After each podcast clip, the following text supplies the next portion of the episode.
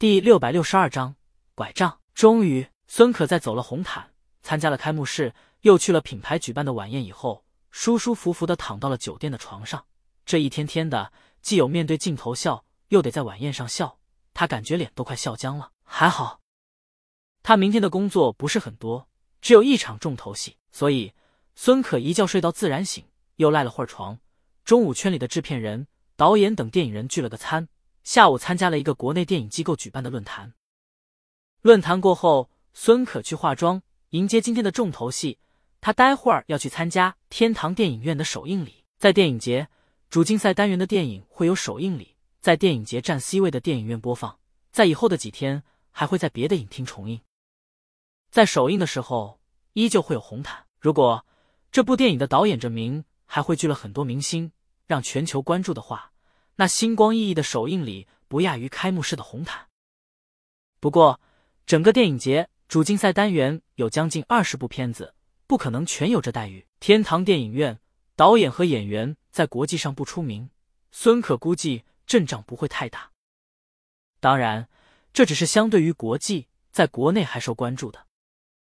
毕竟，电影的配乐是李鱼，《沧海一声笑》，现在热度在国内还高居不下部呢。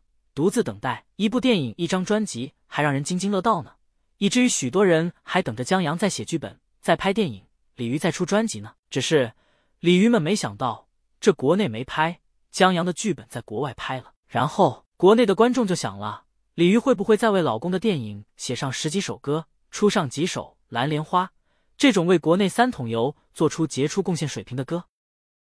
如果真有的话，那说封神可能夸张。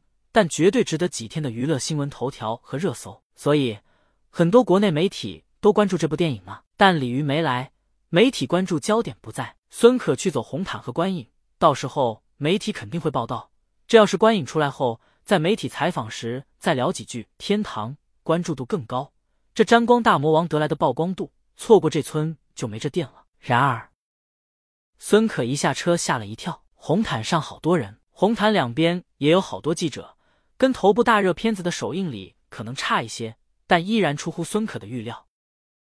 他甚至还看见不少国外的知名导演和明星来参加首映礼，其中还以英伦的居多。走了，经纪人在后面推他一下，孙可这才醒悟，走上红毯。然后他看见了蹭红毯的曾红，他正在红毯上三步一停呢。孙可不由得撇嘴，不知道的还以为这部电影的配乐是他呢。他们进了剧场，在观影者陆陆续续进场以后，剧组最后走红毯进场。当他们走进影院的那一刻，剧场所有的观众站起来鼓掌，一直鼓掌到导演和演员向观众致谢以后，掌声才停止，大家在一起落座。这让孙可不由得感慨：大魔王不愧是大魔王，万众瞩目的机会就这么放弃了。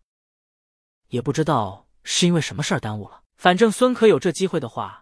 他就是打飞的，在地球上空绕五圈，也一定会来参加。落座以后，等待电影放映。孙可正感慨呢，听旁边的外国人用正宗的英伦英语说：“江阳没来，真遗憾。”另一个人英语带着古咖喱味，我还带了一本书，想请他签名呢。正宗英语，我也带了两本。咖喱英语，我这本是中文版的，相当于原汁原味儿。正宗英语，你懂中文？咖喱英语。我收藏正宗英语，骄傲。我表弟在中国留学，懂中文。咖喱英语跟着骄傲。我这本中文是江阳刚出版的《五只小猪》。孙可一阵无语，这俩怎么说着说着就攀比起来了？不过正宗英语话题一转，新书讲了什么？咖喱英语本来应该高兴的，但中文我不认识。俩人也不攀比了，有书在手还看不懂。不能知道大致的剧情，挺让人懊恼的。电影开始了，全场安静下来。开头是一个花盆，花盆里插着一株尖尖的无名小草，花盆后面是宽阔的大海。与此同时，深情而又温柔的一段音乐响起，像电影院的帷幕缓缓的拉开，把记忆闪回，让故事上演。这配乐，孙可欣想，真不愧是大魔王。旁边的俩人在电影开场时还小声嘀咕：“要不要用手机软件看下书的大概呢？”现在音乐一响，俩人都停止了说话，跟着音乐进入电影中了。出乎孙可的预料，这部电影很不江洋，既不科幻也不悬疑。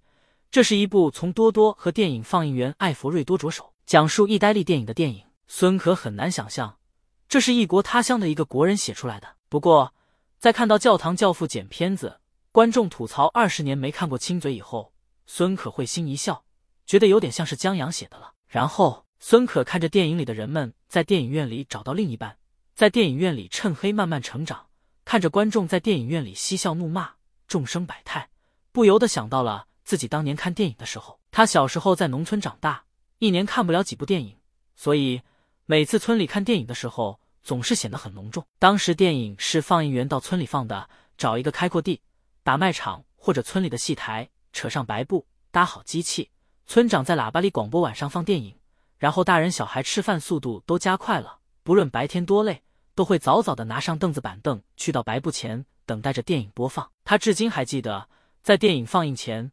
开阔地上早有小摊小贩们摆好了钢丝床，床上放着零食玩具。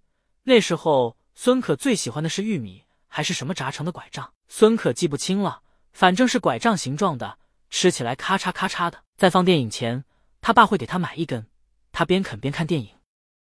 当然，村里放的电影没有天堂电影院中那么多经典的片子，但那是孙可对电影最初的记忆，也是最深刻的记忆。因为那是他最惬意也最难忘的时光。或许孙可想自己选择演员，也是从那时候开始的吧。